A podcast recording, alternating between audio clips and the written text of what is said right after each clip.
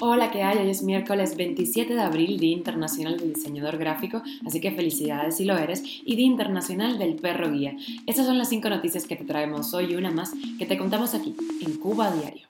Esto es Cuba a Diario, el podcast de Diario de Cuba con las últimas noticias para los que se van conectando. Se ha revelado el contenido del diálogo Cuba-Estados Unidos en Washington y se sabe que Estados Unidos hizo una oferta a La Habana a cambio de retomar los visados. La principal agencia de noticias de Ucrania ha sido censurada en Cuba.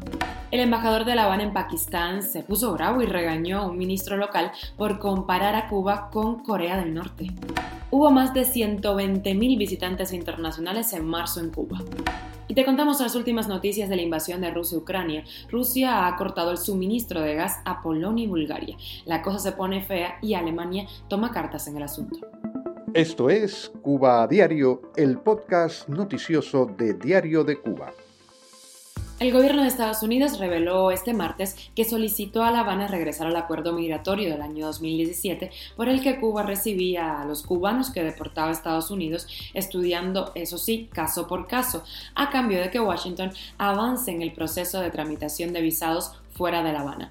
Una funcionaria estadounidense de alto rango dijo que las conversaciones migratorias de la semana pasada entre ambas partes fueron muy productivas, así lo recogió la agencia EFE. Recordemos, eso sí, que Estados Unidos denunció recientemente que las autoridades de la isla no habían aceptado ninguna deportación de cubanos desde el pasado octubre. Por su parte, el gobierno de Cuba acusa a Washington de incumplir con su compromiso de emisión de 20.000 visas anuales a cubanos en la isla.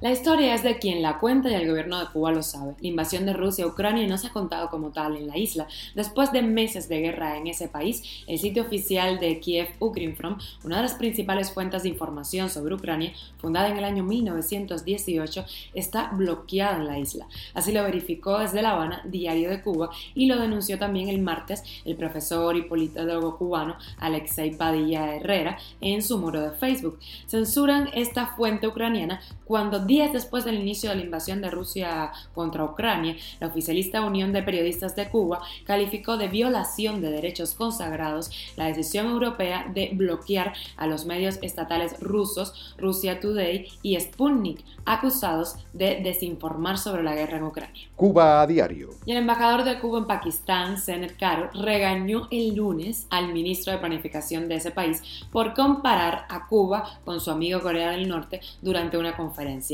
En un intercambio con medios locales, el ministro declaró que Pakistán quiere convertirse en un país fuerte, lógicamente, por lo que necesita una economía sólida y un posicionamiento de economía global. Así que dijo que no quería que Pakistán se parezca a Cuba o a Corea del Norte, pero sí a países como por ejemplo China y Corea del Sur.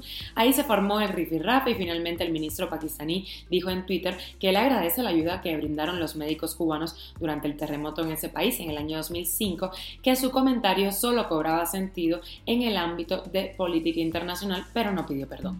Y el gobierno de Cuba recibió en el primer trimestre del año a más de 300.000 turistas extranjeros, lo que fue calificado por las autoridades como una tendencia a la recuperación gradual del sector, en comparación con el año 2020, cuando apenas hubo visitantes debido a las restricciones por lo del COVID-19. El ministro de Economía Alejandro Gil dijo que solamente en marzo llegaron a la isla 128.000 visitantes internacionales. Eso sí, las autoridades incluyen en esa cifra a los viajeros por negocios y motivos personales.